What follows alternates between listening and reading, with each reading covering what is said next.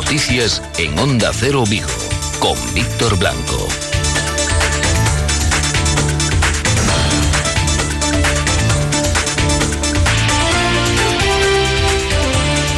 Hola, ¿qué tal? Muy buenas tardes. Hemos vivido días dramáticos, hemos vivido días eh, trágicos con el gran número de muertes que se venían eh, produciendo en toda España, también en nuestra comunidad autónoma, muertes que se siguen produciendo, es cierto que en menor número. Hemos vivido días de asombro, que es cuando nos dijeron a todos que nos teníamos que quedar en casa y no movernos de casa, solo podíamos movernos para salir a la compra, para salir al médico, para salir al banco.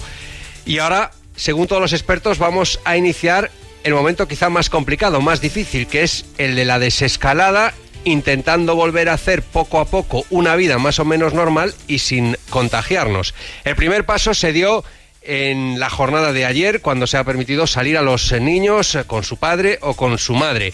Según el Ayuntamiento de Vigo, según el Gobierno Municipal y según la Policía Local, el comportamiento en general de los ciudadanos de Vigo ha sido bueno, se han cumplido las normas y fundamentalmente esa norma que se considera imprescindible, que es la del distanciamiento social, tener ese metro y medio, dos metros entre una familia y la otra cuando sale a pasear. El alcalde de Vigo, en cualquier caso, dice que, ojo, a partir de ahora hay que aumentar todavía más la atención y la disciplina.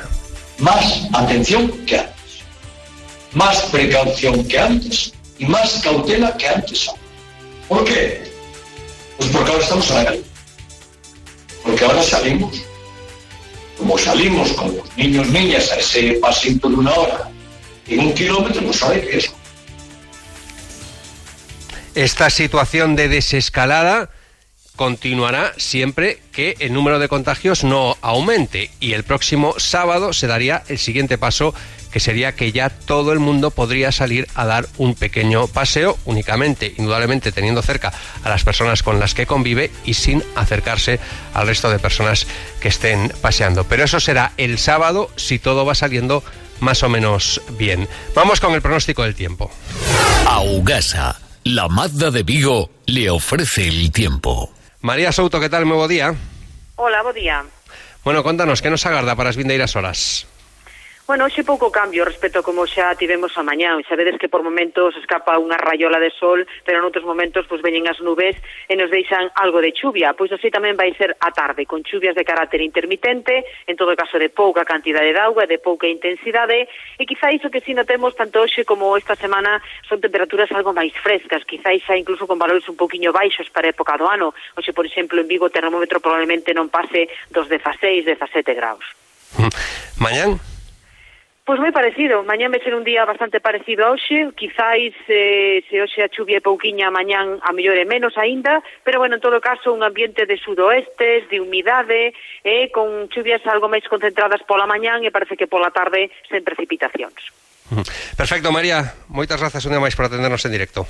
Moi ben, bo día a todos, chao. Augasa, concesionario Mazda en Vigo, les ha ofrecido el tiempo. E incluso en situación de confinamiento tenemos eh, traficantes de droga que continúan haciendo su trabajo. Luis Cerdeira. Así es, continúa abierta la operación antidroga puesta en marcha este pasado fin de semana y que ha supuesto el abordaje e incautación a la altura de Canarias de una embarcación con 4.000 kilos de cocaína a bordo. Ese barco, escoltado por fuerzas policiales, se dirige ya hacia el puerto de Vigo, donde tiene previsto llegar mañana. Se trata de una operación desarrollada de forma conjunta por Policía Nacional y el Servicio de Vigilancia Aduanera y que ha supuesto además la detención de seis personas en tierra, sobre todo en la comarca del Salnés, especialmente en Vilagarcía, Vilanova de Rosa, Cambados o El Grove, donde se han practicado diferentes registros. En una de las naves de Puerto Melosio se han encontrado varias planeadoras. Es una operación dirigida por el Juzgado de Instrucción número 3 de Vigo, no está cerrada y no se descartan nuevas detenciones en las próximas horas. Esta es la segunda operación que se desarrolla en menos de un mes de lucha contra el narcotráfico. El pasado 27 de marzo fueron detectadas e incautadas dos planeadoras a la entrada de la ría de Arousa, también con unos 4.000 kilos de cocaína a bordo. Faltan 16 minutos para las 2 de la tarde. En el control técnico está Ángel Mosquera.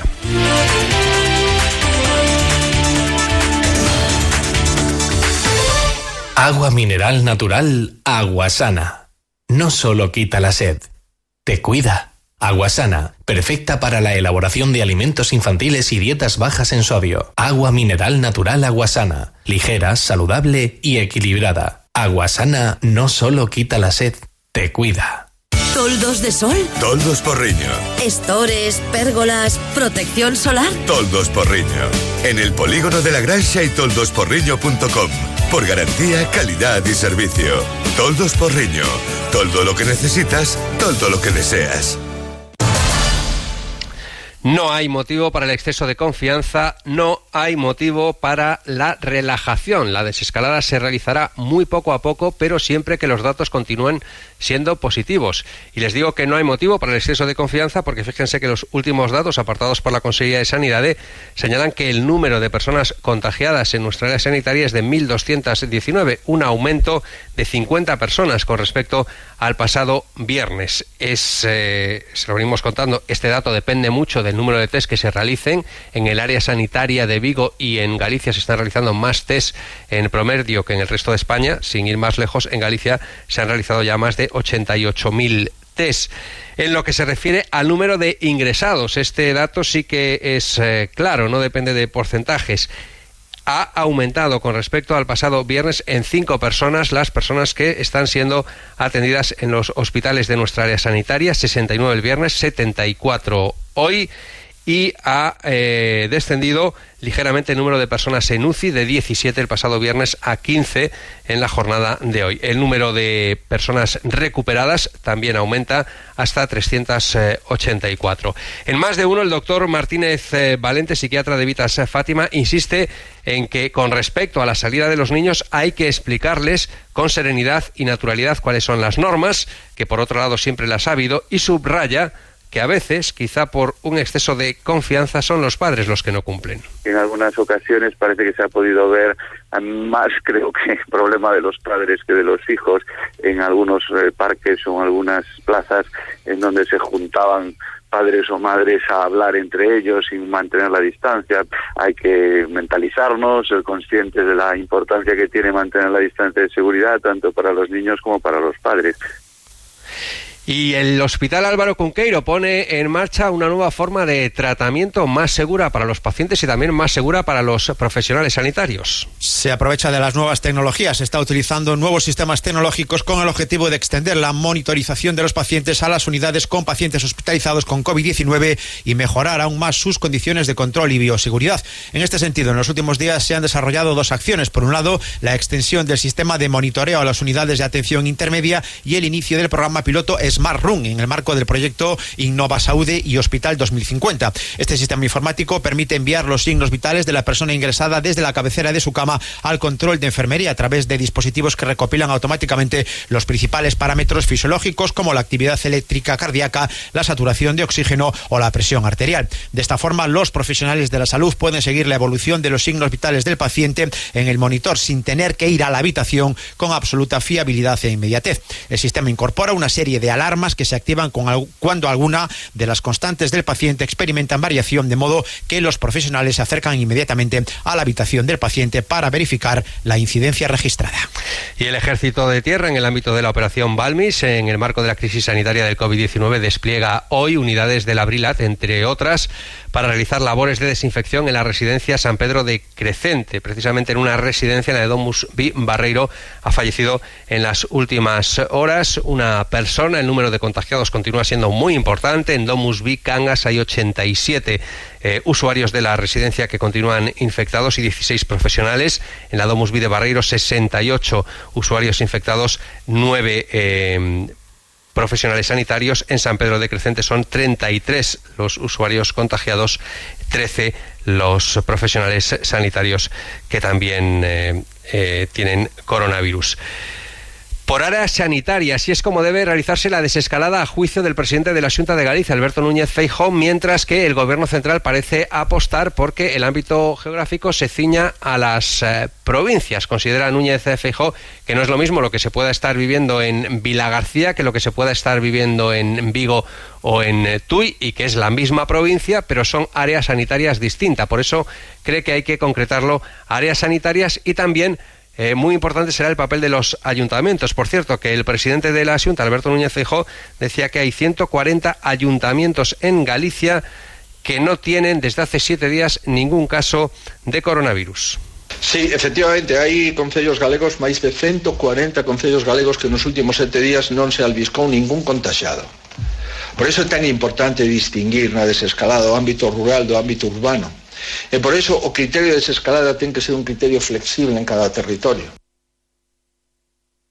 Esto es lo que decía el presidente de la Junta de Galicia, Alberto Núñez eh, Feijó. No se ha querido hacer público cuál es el eh, nombre de esos ayuntamientos, cuáles son esos ayuntamientos. Lo que sí piden algunos alcaldes es que se les dé información sobre el estado de la pandemia en sus propios eh, concellos. Luis. Sí, se habla mucho estos días del papel que pueden o deben jugar los ayuntamientos en la fase de desconfinamiento, de desescalada. Le preguntábamos esta mañana, por ejemplo, a la alcaldesa de Porriño, Eva García de la Torre, que dice no tener demasiado claro qué papel podrían jugar los ayuntamientos. En todo caso, la regidora porriñesa pide que se le faciliten medios a los ayuntamientos para poder participar en esa desescalada. Medios de los que en este momento carecen. Escuchamos a la alcaldesa de Porriño. ¿Con qué medios vamos a contar? Ya digo, nosotros tenemos unos medios humanos muy escaso, no nos da para poder estar vigilando eh, si la gente se reagrupa o no y si la gente cumple las medidas que se están eh, pidiendo que se adopten. Distancia, protección, que hacer una labor didáctica y luego, evidentemente, dotar a las administraciones de la capacidad necesaria para, eh, para que podamos protegerles.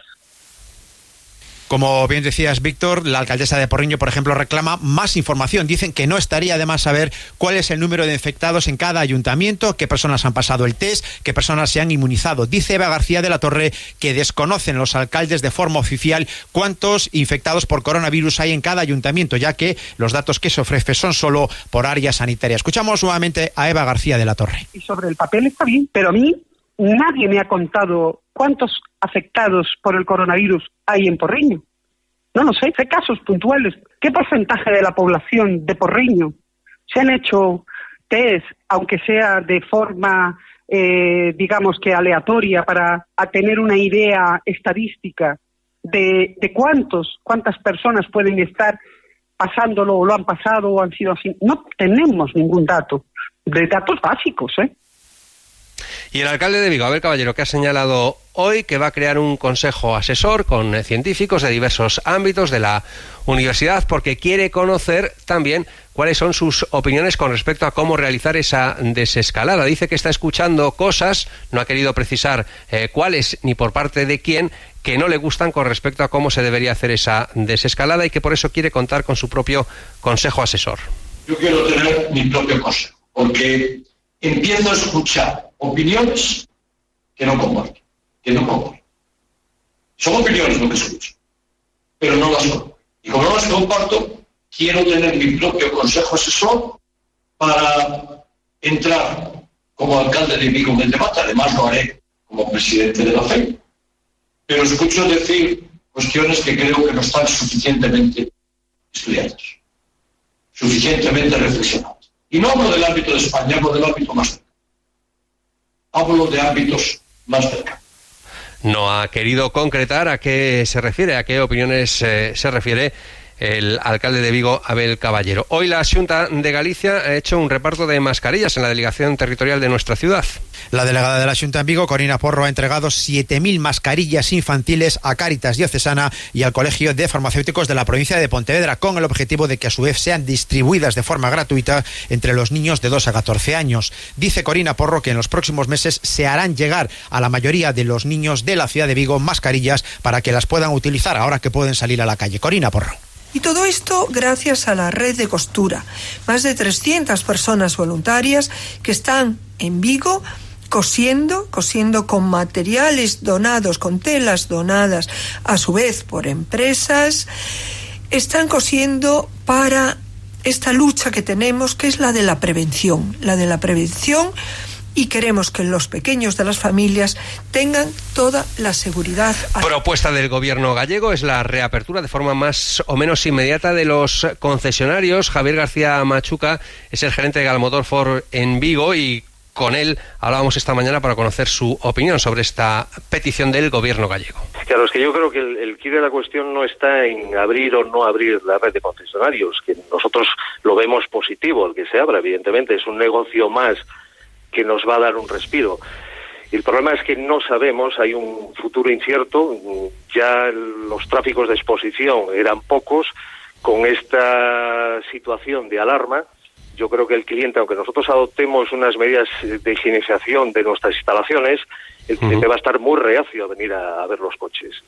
Entonces, la primera incertidumbre eh, parte del, de la red de concesionarios mm, que no sabemos qué futuro. Se habla de una caída de un 30 o 40% del mercado. Yo creo que se quedan cortos en esas estimaciones. Entonces, nos vamos a tener que reinventar como muchos negocios, evidentemente, como la hostelería, la restauración, etcétera, etcétera. ¿En qué sentido? no creo que lo tenga nadie. Pues, eh, pues a lo mejor darle una vuelta de tuerca al sistema de venta.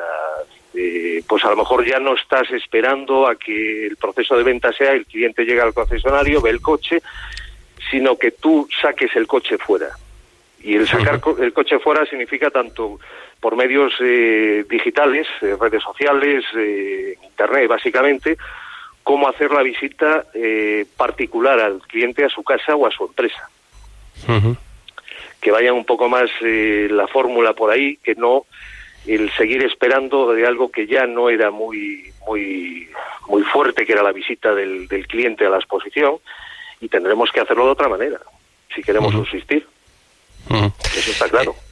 Javier, me decías al principio, con esto ya te dejo, bueno, que efectivamente hay distintas factorías que, si bien a cámara lenta, han comenzado a, funcionar ya en España. Eh, la que no lo ha hecho es la factoría vieguesa del grupo PSA Peugeot Citroën, bueno, por una orden del, grupo en general a nivel mundial de no retomar la, la, actividad. Para los concesionarios sería bueno también que se retomase la actividad en la facturación de coches, porque PSA, una de las justificaciones que pone es para qué fabricar coches si no los estamos vendiendo.